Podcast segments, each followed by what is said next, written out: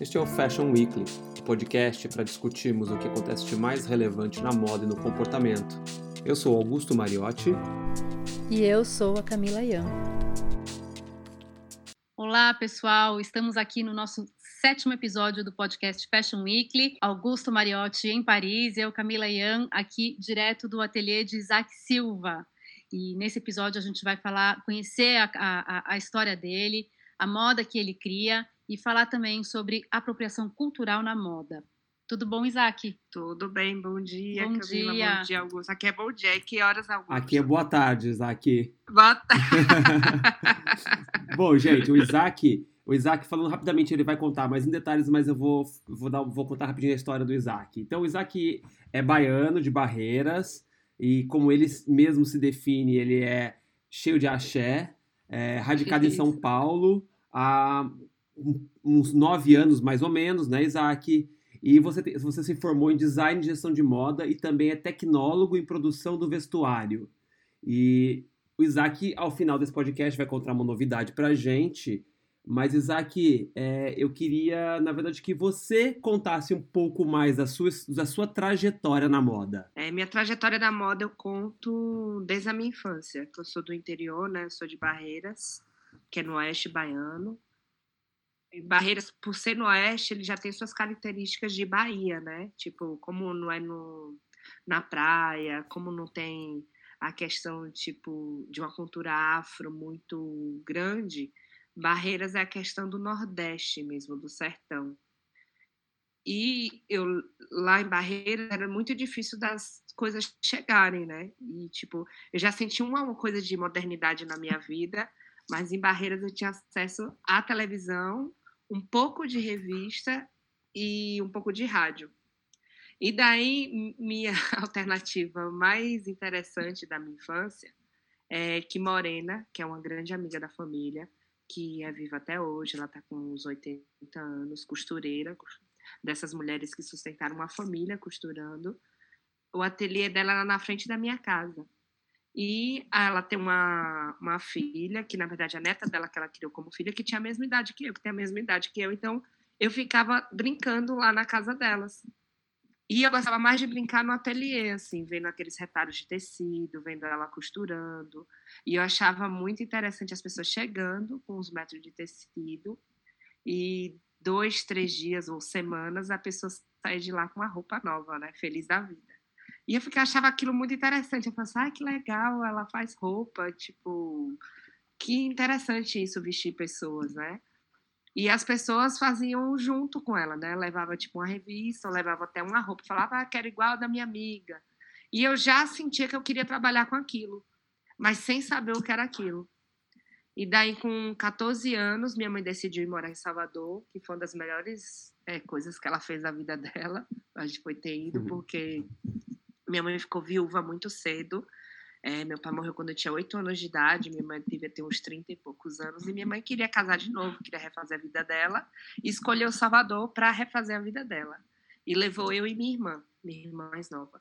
Quando eu cheguei em Salvador, com 14 anos, pré-adolescente, foi tipo maravilhoso, porque nessa época eu já gostava um pouco de rock, música eletrônica, então eu conheci uma muito mais alternativa do que uma Salvador do axé, do pagode, do carnaval. Tipo, eu horror a carnaval, tipo, eu era um baiano que usava roupa preta. então, meus amigos eram todos roqueiros e minha mãe, minha mãe, minha mãe chamava meus amigos de minhas amigas, maioria meninas bem roqueiras de cavernosas assim. Ela falava assim, essas meninas vocês só usam preta, minha mãe ficava incomodadíssima.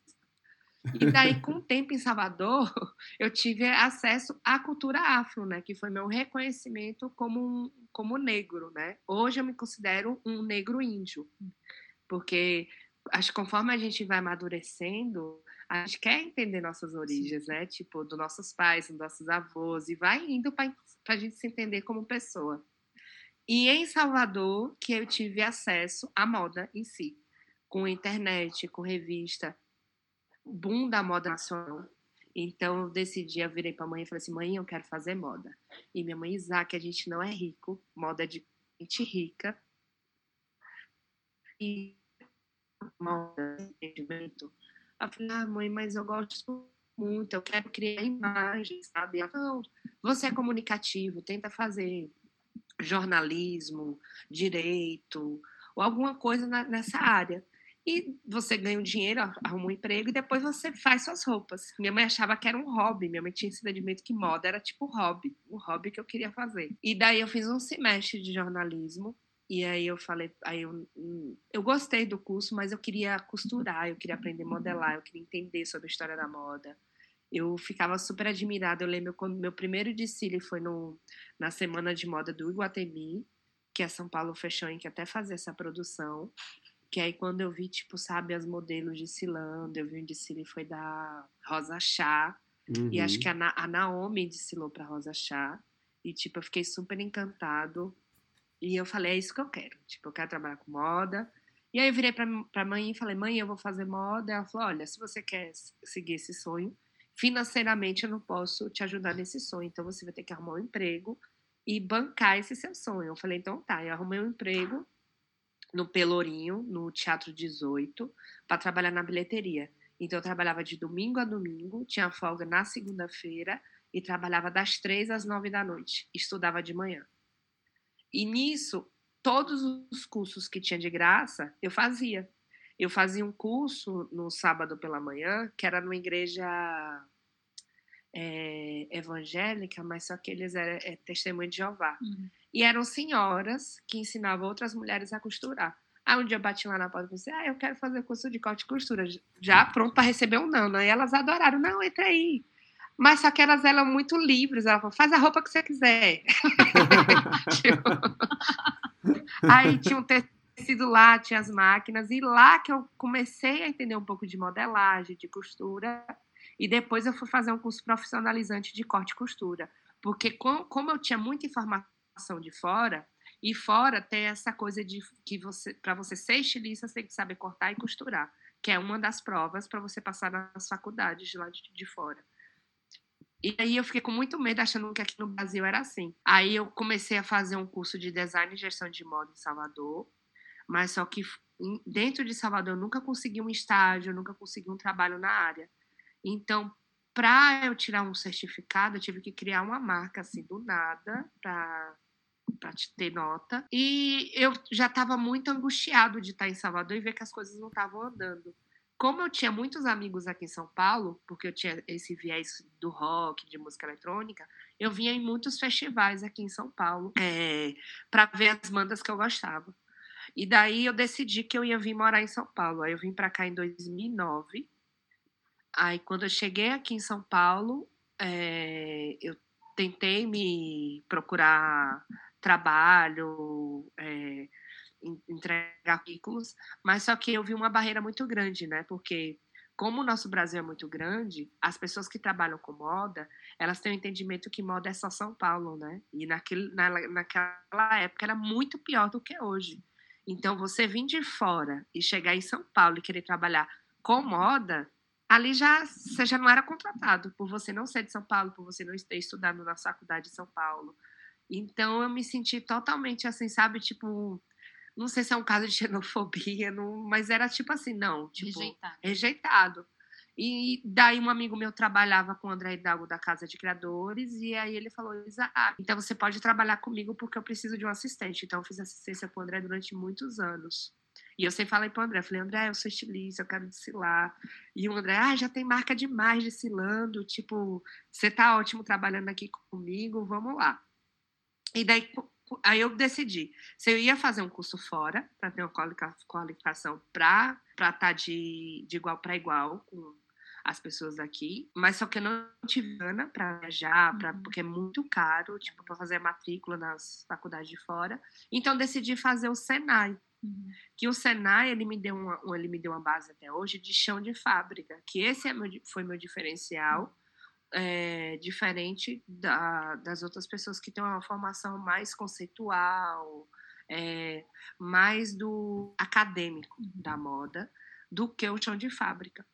E aí eu estudando, eu estudei no Senai, eu fiz, é, eu tenho uma formação de tecnólogo em produção do vestuário, achei esse nome muito engraçado, é. que é tipo assim, uhum. é, é, a pessoa habilitada a fazer o vestuário, né? Então a gente pega todo o processo da roupa, desde o fio, desde a questão de agricultura, até chegar ao tecido, até aquilo se transformar em roupa, até chegar no consumidor final. Então, é um curso muito bom, onde, através desse curso, eu consegui um, um trabalho que o Eder Silveira me indicou, eu fui assistente dele no Bom Retiro, e onde eu tive um outro entendimento dentro do Bom Retiro, né? Que é o entendimento de como essas pessoas vieram lá da Coreia, vieram para o Brasil e fazem fortuna até hoje. Aí eu pensei, por que eu não posso ter minha loja? Por que eu não posso ter minha marca? Se essas pessoas foram tão corajosas de ter vindo de lá e reconstruir uma outra história, né? Que o Bom Retiro era um bairro judeu, verdade. e aí os judeus que faziam aquelas roupas. Oi? É verdade, é, isso mesmo. Concordo. Não é os judeus, que aí é um, ah, isso pode ser até uma história da moda, né? Tipo, porque o, o judeu que fazia as roupas naquela época eram roupas de blazer, casacos, e daí ficou. Eles, eles não se aperfeiçoaram nessa moda. Quando os coreanos chegaram com essa bagagem do fast fashion, de roupa moderna e uma roupa barata, os coreanos ficaram muito ricos, porque o, o, os filhos desses, desses judeus foram estudar administração, foram estudar medicina, foram estudar advocacia e não quiseram tomar conta da confecção dos pais, né? Os pais se aposentaram e daí os coreanos entraram, entraram na jogada dessa moda. E, a, e, e, eu aprendi muita coisa lá desse, desse mercado, de, de fazer essa roupa rápida, de ter esse, esse feeling, sabe? Esse time. Mas é uma coisa que tipo, dói bastante, porque eu sempre, lá dentro, eu aprendi que uma roupa para vender, uma roupa que tem verdade, ela vende muito mais. Uma roupa que não tem verdade, uma roupa que é feita com uma mão de obra que é escravizada, uma mão de obra que não é bem paga, ela é uma roupa que o dinheiro pode entrar, mas só que o dinheiro vai embora de outra forma, então houve vários conflitos. Daí, no Bom Retiro, eu tive esse entendimento aqui. Como o mercado de trabalho não ia me absorver, eu tive que criar uma marca. Porque eu saindo do Bom Retiro, eu tentei de novo entrar no mercado de trabalho, já com, a, já com essa qualificação de ter me formado no Senai, de ter passado pelo Bom Retiro. E daí eu consegui um trabalho numa grande fábrica que desenvolvia para várias marcas, como Animale, Carina Dueck, Lelise, uhum. Odyssey. Mas para eu conseguir esse trabalho, eu lembro que eu fiz a entrevista e daí ele falou: Não, gostei muito do seu trabalho, mas eu já vou contratar uma outra pessoa. E daí eu falei assim: olha, já que você gostou muito do meu trabalho, vamos ser claros. Eu me ofereço para trabalhar para você pela metade do valor que outra pessoa ia vir. Porque se eu não fizesse isso, eu não ia conseguir o trabalho. Gente, não... que história, Isaac. não ia conseguir. E daí ele falou: tá bom. Aí eu falei: mas vamos assim. Eu vou ficar seis meses. E desses seis meses, você vai me aumentando aos poucos. Aí ele falou: tá bom. E seis meses depois, a gente já estava numa outra fábrica maior, que a gente, eu fiz um mostruário. Na época, tinha que fazer dois mostruários, que na verdade eram quatro coleções. Então, a gente tinha pronto uma coleção de primavera, verão, e tinha outono e inverno. Que aí os representantes, que aí eu fui ter esse outro entendimento, né? Como as marcas maiores, elas não conseguiam produzir totalmente suas coleções, elas compravam de outras marcas, que essa, era essa marca que eu trabalhava. Então, um exemplo, a empresa queria camisas de seda de cores tal, X Y. Então, como a empresa não conseguia fazer dentro internamente, elas compravam da marca que eu trabalhava. Então, daí, os representantes chegavam, pegavam aquelas coleções e iam vendendo para as outras marcas. Então, lá a gente atendia desde magazine e de, de marca, desde marcas do mercado nacional. Que daí eu fui ter esse outro entendimento do que a moda brasileira, que essa moda brasileira é a gente tem as marcas nacionais, essas marcas nacionais vendem mais em shopping e pouquíssimo em loja de rua. Então, nós, a marca nacional de Brasil vende em loja de shopping.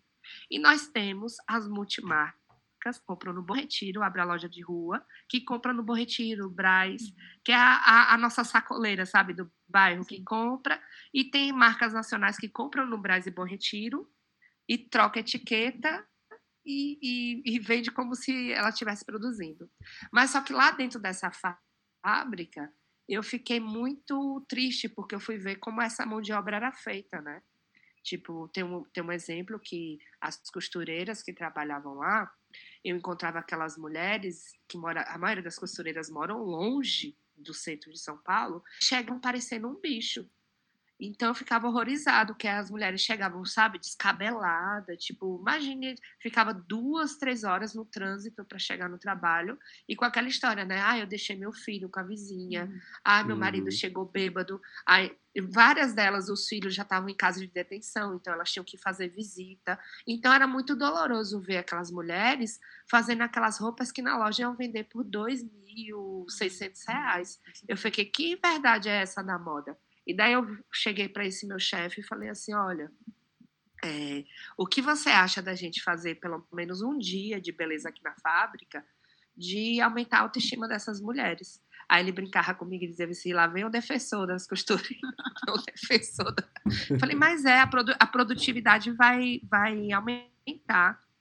E daí, nessa produtividade, foi tipo chamar algumas manicures para fazer a unha dessas mulheres, porque eu sempre imaginei assim, imagine que sua mão está costurando a roupa. Imagine você ver aquela mão, que era, talvez aquela mão, tipo, suja, calejada, que elas não tinham tempo de se, não tem uhum. tempo.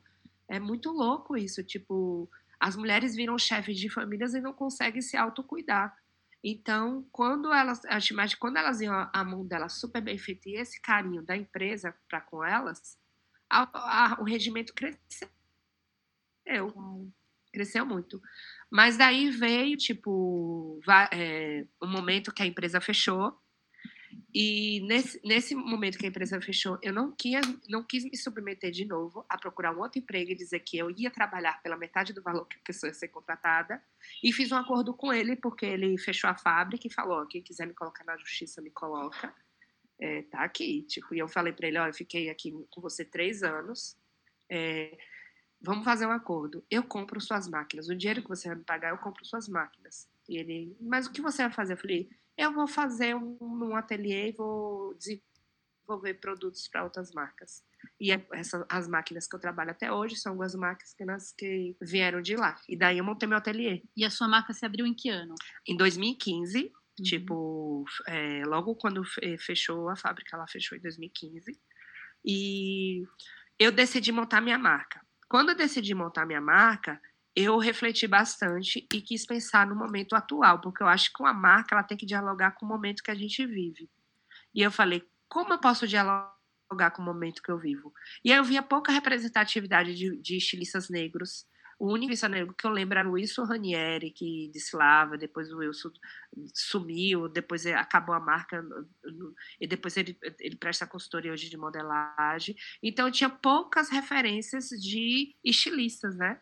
Aí hum. da casa tinha do Eider, aí hoje tem o Luiz Cláudio, mas são muito, muitos poucos. Mas eu queria falar sobre a cultura afro-brasileira, eu queria colocar mais modelos negras na passarela. Que você faz, introduz nas suas coleções, no seu processo criativo, essa questão da cultura afro-brasileira ou das suas raízes na, na Bahia? É, com, é, qual é o viés, que, o recorte que você que você traz disso para o seu processo criativo? Eu trago porque na minha experiência que eu tive com moda, que a pesquisa era é, viajar para fora, é, não era nem pesquisa, eu achava que era uma viagem de compra.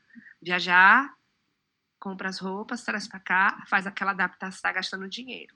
Você já gasta com hotel lá, alimentação. Então a gente tira o dinheiro de Brasil e leva para fora. Então quem ganha é o mercado lá de fora. Se fizer uma pesquisa conceitual, eu bato palma, mas para ir para fora, pegar roupa e trazer uhum. para cá para copiar, eu fico assim, eu fiquei horrorizado quando fiquei sabendo disso. Eu falei, nossa, tipo, a moda é muito mentirosa. Essa moda tá mentindo para mim.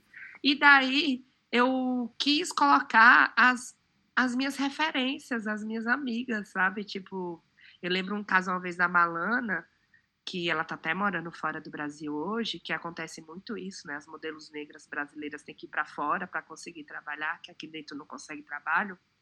Que a Malana, uma vez, ela foi fazer uma foto no UOL, ela chegou com o rosto branco e falou: Ah, Isaac, eu tô cansada.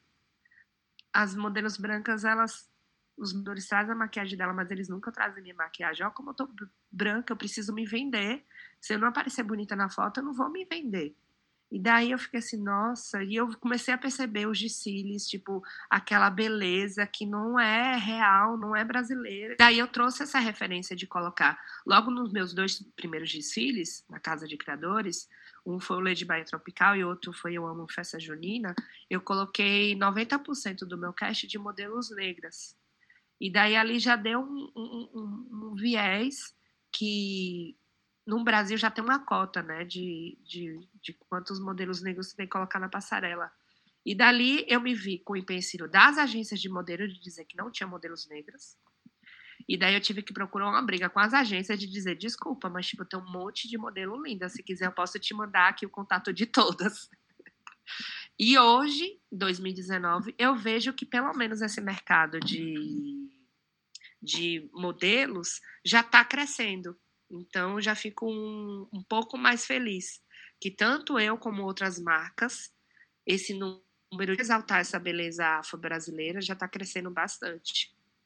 E daí, no meu terceiro desfile, que foi sobre Dandaras do Brasil, sempre faço uma pesquisa muito grande que é com uma amiga minha, que foi nessa coleção que a Neon Cunha entrou nessa coleção comigo, que foi fazer essa pesquisa sobre Dandara, né? Eu lembro uma vez quando eu fui ver uma palestra dele, que ela tem a revista Bloom. Ah, bom, Elia sei, Delcati. a- Ele, isso. E daí nessa palestra ela falou: Ah, eu acho engraçado vocês do Brasil, porque lá na Europa, quando eles vão criar a moda primavera-verão, eles olham para vocês pelas cores, porque na Europa a gente não tem um verão muito é, colorido, efervescente, como o de vocês, que é o verão o ano todo. E vocês acabam copiando o que a gente já procurou de referência de vocês. Aí eu falei, ah, eu vou olhar para o meu próprio umbigo aqui do Brasil e vou começar a falar mais de Brasil. E daí eu fiz a coleção sobre Dandaras do Brasil, porque no movimento negro é, se fala muito sobre zumbi. E Dandara teve um papel muito importante dentro do quilombo também, junto com o zumbi. E aí, depois, nessa coleção de Dandaras do Brasil, eu ganhei um presente para a vida, que foi ter conhecido a Elsa e começar a vestir a Elsa por causa dessa coleção. Que legal. E aí, tipo, eu recebi esse convite de vestir a Elsa no, em shows, em programas de televisão, em eventos. E aí eu consigo vestir ela até hoje. É, ela virou uma grande madrinha, incentivadora da marca. Eu tenho um enorme carinho por ela. Tipo, ela foi a primeira grande estrela master poderosa que eu comecei a vestir. E depois dela vieram muitas outras mulheres, tipo como Djamila, Uhum. a Gabi Amarantos, a Lineker. Então, daí eu percebi que eu queria vestir mulheres que tivessem verdade dentro delas. Uhum. Então, como eu falo muito sobre a cultura afro-brasileira, é, muitas mu- mulheres brancas também vieram me procurar para vestir, para comprar as roupas. E eu gostei muito, porque para a gente acabar com o preto racial de diversas maneiras, tem que ser todo mundo junto. Então, quando eu sempre falo, tipo, mulheres brancas, quando vertem a Isaac Silva, é uma auto-reafirmação de que elas estão junto nesse movimento. Então, eu fiquei muito feliz quando eu consegui ter essa, essa linha, né, tipo de, de diálogo desse, dessa moda militante. Aí veio uma grande amiga, também professora, que é a Carol Barreto, que ela traz uma moda ati ativismo, moda e Uhum. ativismo, que eu acredito muito que as marcas hoje, porque a moda muda bastante, né? A moda, cada século que a gente vai pensando, a moda muda.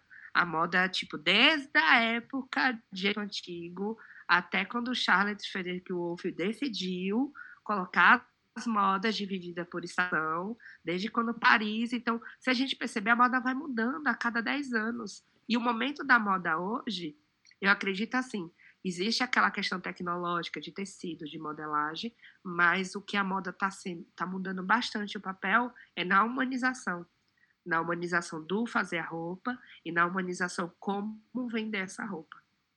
Então, tipo, eu sinto que eu estou fazendo esse trabalho de trazer essa humanização do fazer a roupa e de ter essa representação das pessoas no desfile, na campanha, nas fotos.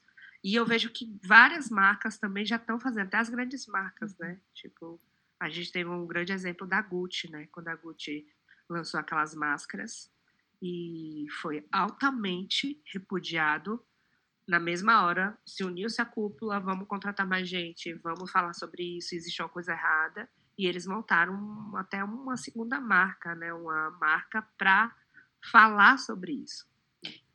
O que, Então, que você acha dessas marcas que têm contratado é, diretores de diversidade ou de inclusão, é, sendo que era uma coisa que já devia acontecer naturalmente? Mas você Uhum. acha que é uma boa iniciativa? Porque eu já ouvi dos dois jeitos.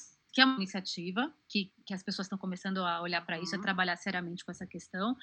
E já ouvi também que, que é um absurdo, porque isso já devia acontecer naturalmente, não tinha que ter um diretor só para esse assunto. O Hum. que, que você acha? Tem que ter um diretor, porque assim, quando a gente vence um apartheid, quando a gente vê nos Estados Unidos as Panteras Negras, tem que ter uma ação muito forte de dizer, ó, tem que ter cota, tem que ter sim um, é, pessoas, tem que ter um núcleo de diversidade dentro, porque não adianta, a gente vive num, num, num mundo que ele é racista, ele é preconceituoso.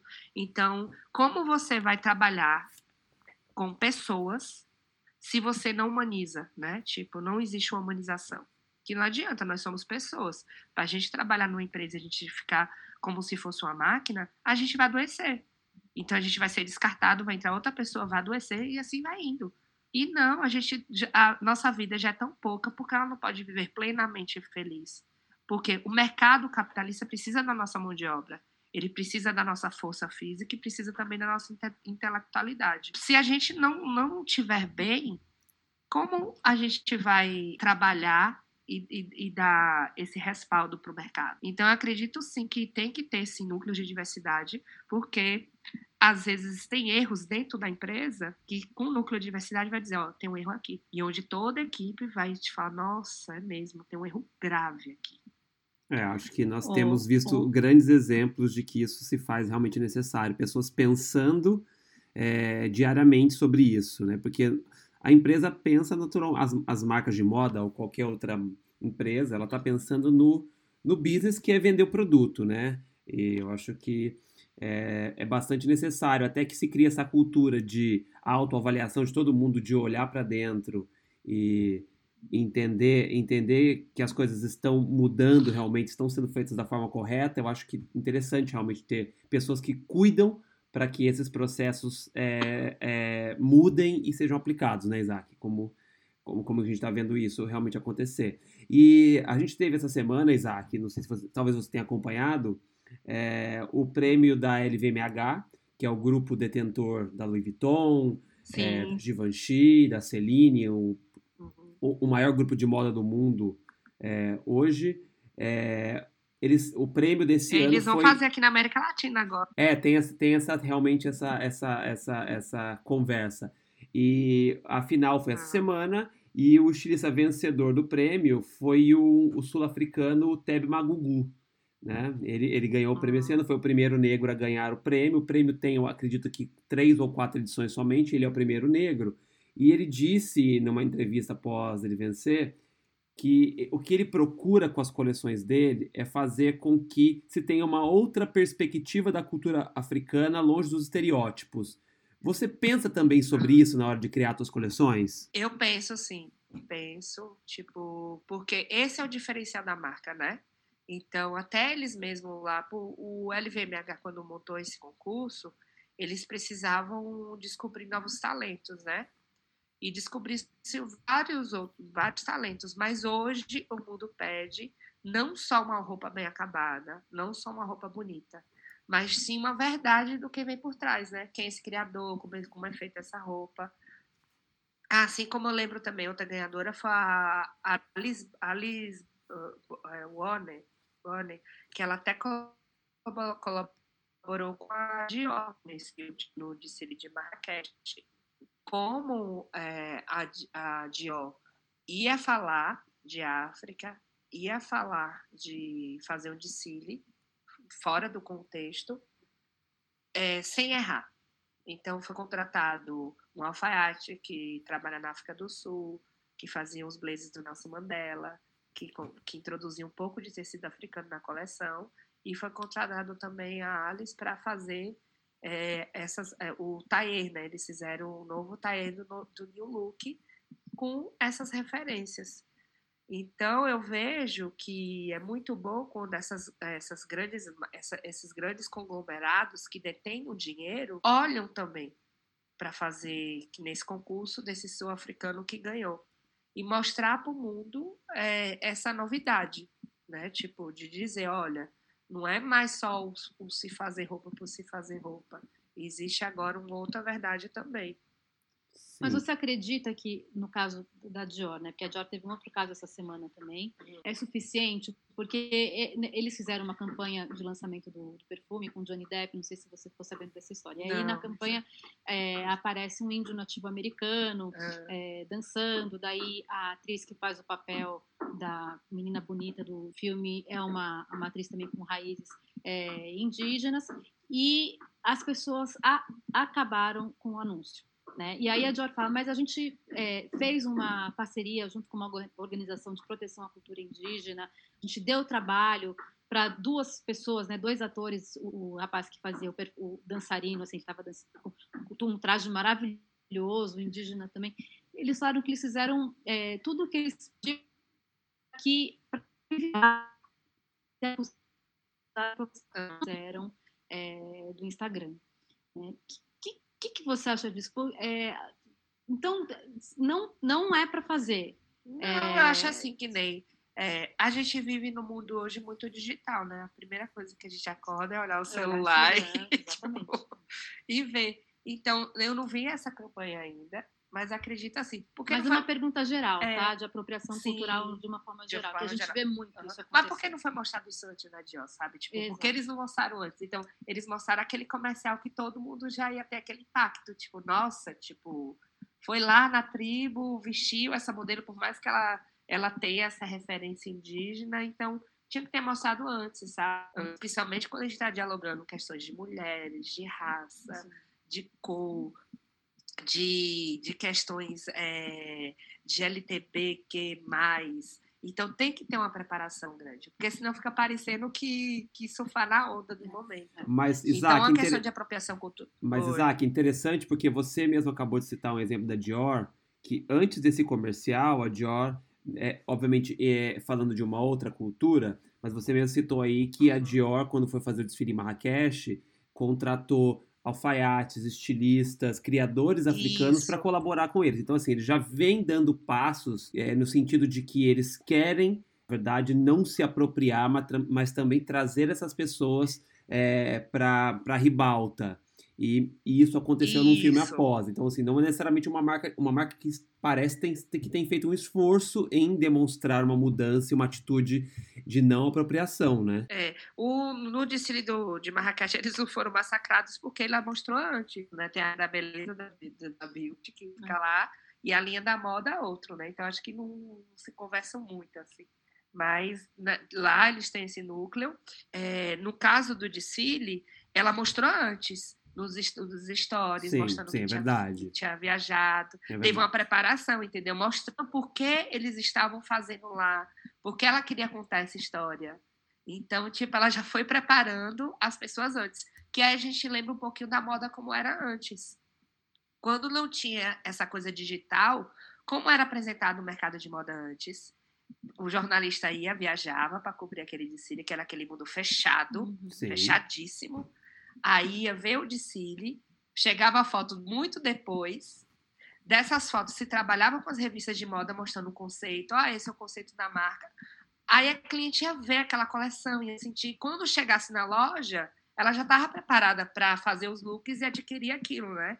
Hoje, com o mercado digital, é me- o mesmo processo que se fazia antes. Então, da- antigamente, quando faziam. Lembra quando o Tom Ford fazia aquelas campanhas, o movimento feminista já já existia, chegava ferrenho em cima dele, entendeu? Tipo, a mesma coisa com a- as outras marcas, quando falavam de, que- de cultura africana e, tipo, não tinha uma modelo negra ali representada. Então, naquela época, as pessoas já se falavam sobre isso. Não reverberava, porque não existia essa coisa do digital que a gente tem hoje. Que, tipo, se eu mandar um WhatsApp para vocês agora, vocês passam para um, para outro, para outro, e daí se, se tem uma campanha. Sim. Mas hoje é bom em que isso aconteça. né? Sim, daí, que o- daí é o lado legal do mundo digital, né? Tipo, da gente poder usar essa a internet de uma maneira positiva. E como que você acha, Isaac, E- que isso pode, que, que essa questão da, da apropriação cultural pode é, deixar de acontecer? O que, que você acha que as marcas, como que elas têm que fazer ou elas não têm que fazer? A gente tem que acabar com os preconceitos, né? Tipo, e quando a gente não acabar com os preconceitos, infelizmente, a gente vai falar muito sobre a preocupação cultural. Que nem a gente ficar depreciando a cultura oriental, chamar ah, flango, plá, uhum. sabe? Tipo, isso é depreciação. Como é que eu vou usar um cocá no Brasil, no carnaval, se eu estou sabendo que os índios estão sendo dizimados, uhum. estão sendo mortos, entendeu? Como eu vou, posso ostentar um turbante, que eu gosto de dizer sempre um lenço na cabeça, se a gente é um país que tem 54% da população negra, o Brasil é um país negro, e a gente mata negros, sabe? A gente acabou de ver vários escândalos. Ah, tipo, aí a gente tem morte de Marielle, a gente tem um menino que foi morto pelo segurança, agora o escândalo dos seguranças que pegaram o menino e, e, e chicotearam. Então, como a uhum. gente pode, como as outras marcas podem usar a cultura afro-brasileira se a gente não, não resolve o problema de preconceito. Isso acontece no mundo todo. Como as marcas querem falar de continentes explorados se os imigrantes não podem entrar dentro do mercado europeu? Então, é uma questão onde se entra aí uma questão de apropriação cultural e política.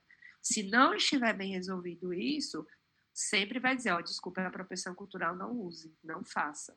Então é, é uma questão bem delicada. E daí onde as marcas têm que estudar uma questão é, sobre cultura, né? Então, se a gente não, não souber culturalmente do que a gente está falando, vai ficar muito feio para as marcas. Vai ficar tipo assim, não, vamos fazer agora porque agora é a onda do momento e precisamos vender. Desculpa, a moda mudou, a moda não aceita mais esses tipos de coisa. Que é o que eu sempre falo. A moda, ela, ela é perfeita, assim, a moda ela é ótima. O que faz a moda ser ruim são as pessoas que gerem essa moda. Então, que eu falo que existe muitas pessoas nos cargos errados, que aquela pessoa não era para estar tá ali, uhum. naquele cargo de direção. A gente tem a moda que a moda é perfeita. A moda, a moda para mim, eu tenho como ela, como um vínculo de comunicação, um vínculo empregatício, um vínculo econômico, um vínculo que as pessoas ficam felizes. A moda traz felicidade para a gente. Mas existem pessoas que nem é, é, aqui no Brasil explodiu o, caso da marca 3, uhum. que era uma marca tipo ali, tipo, era tipo a, é, o, o manifesto rindo na nossa cara. Uma marca que se dizia inclusiva, e quando a gente foi ver o backstage dessa marca, que as pessoas através da internet falaram, olha, é tudo mentira. E aí o que foi que aconteceu? Houve o boicote, né?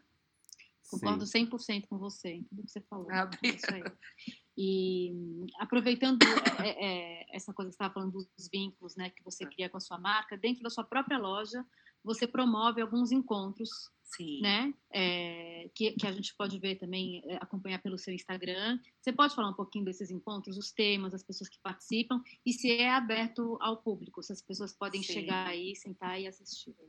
É, eu comecei a fazer essas rodas de conversas aqui na loja, porque quando eu comecei a estudar sobre a cultura da moda afro-brasileira, eu quis é, estar junto de mulheres, de pessoas que sabem muito mais do que eu e podem me trazer informação. Do mesmo jeito que tem várias pessoas que não, não, não têm essa informação facilmente, então comecei a fazer essas rodas de conversa. A primeira a gente fez com a Júlia Vidal, que é uma estilista acadêmica do Rio de Janeiro, que ela tem uma pesquisa muito grande sobre moda afro-brasileira e sobre a cultura indígena. Então, ela tem dois livros lançados, que é o Africano que Existe em Nós. E eu falei para a Júlia, ela, ela é professora do IED, do Instituto Europeu de Design, o Dudu trouxe ela do Rio de Janeiro para cá para dar um curso, dar uma aula para as estudantes, que é muito importante isso. E aí eu convidei, Júlia, traga seus livros, vamos fazer uma roda de conversa aqui na loja.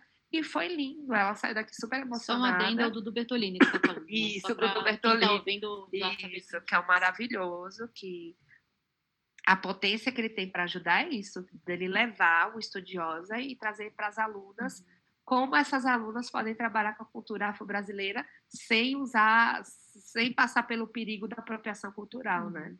E aí, depois da Júlia, eu chamei a, a Thaís Muniz, que também é uma estudante, é uma artista, que ela mora, ela está morando em Londres agora, que a Thaís, ela, ela estudou o lenço, turbante, né?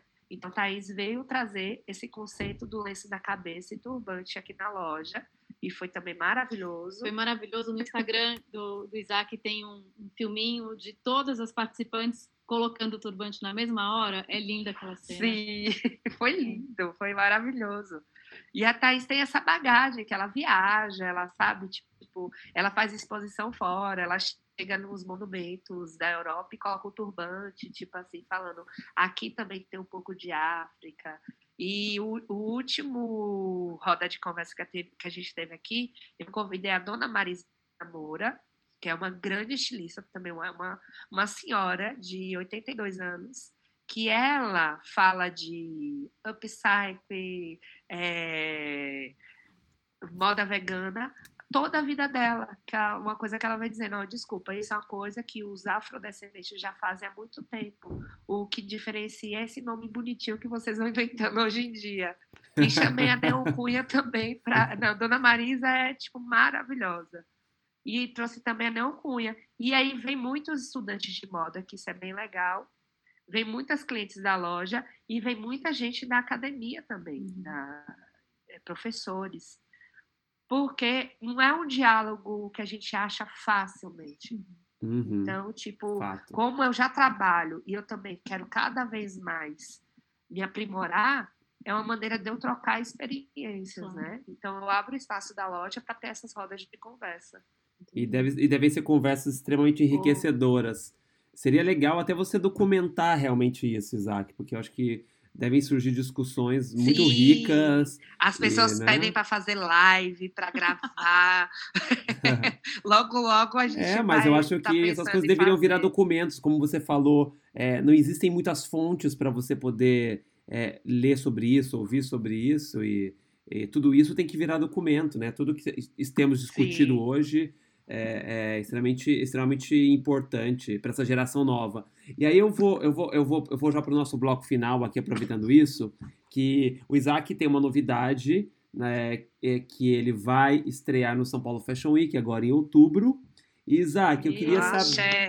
Axé. Eu queria entender o que, que eu queria saber o que, que significa para você essa estreia e o que, que você acha que isso vai significar para os jovens aspirantes à moda que seguem o seu trabalho e que admiram as suas conquistas na moda. Nossa, Augusto, para mim é um, um grande outro prêmio também, tipo, de estar nesse line-up da Semana de Moda, que é tão importante, né? Tipo, para América Latina, para o Brasil. E para minha marca estar nesse line-up é algo muito importante de dizer, ó, os cami o caminho está traçado, o caminho está sendo, é, tá correto.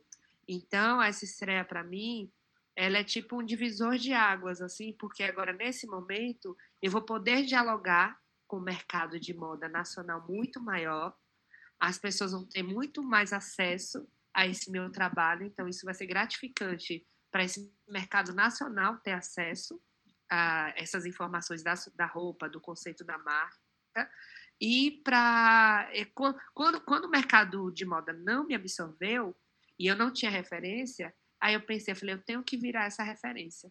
Então, para mim, isso é um é um trabalho muito digno, muito prazeroso, que eu falo tipo assim, acredite nas suas forças, acredite no seu axé, acredite no seu sonho.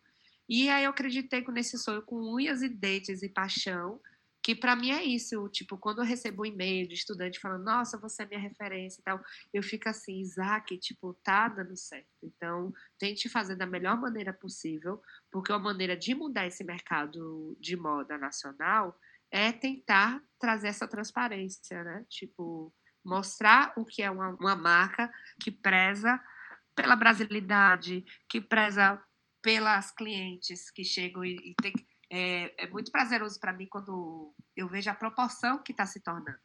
E entrar no São Paulo Fashion Week vai ser essa proporção de chegar em mais pessoas. Então, quando a gente é um comunicador, que eu falo que todo estilista ele é um contador de história, eu vou conseguir contar minha história para mais pessoas. Ah, que história maravilhosa, que Maravilhosa. pessoa maravilhosa que você é. Que Ah, conversa, que conversa, sério. que conversa é, realmente é, empolgante. E estamos muito felizes de poder estar com você. e Estamos muito animados para ver o seu desfile, Isaac. Eva. Eu te gostaria de te agradecer por nos receber no seu, no seu ateliê e, na verdade, convidar todo mundo que está ouvindo esse podcast, acompanhar nossos textos no ffw.com.br, seguir a gente no Instagram e acompanhar porque a gente vai cobrir o desfile do Isaac, a estreia do Isaac no São Paulo Fashion Week. É isso.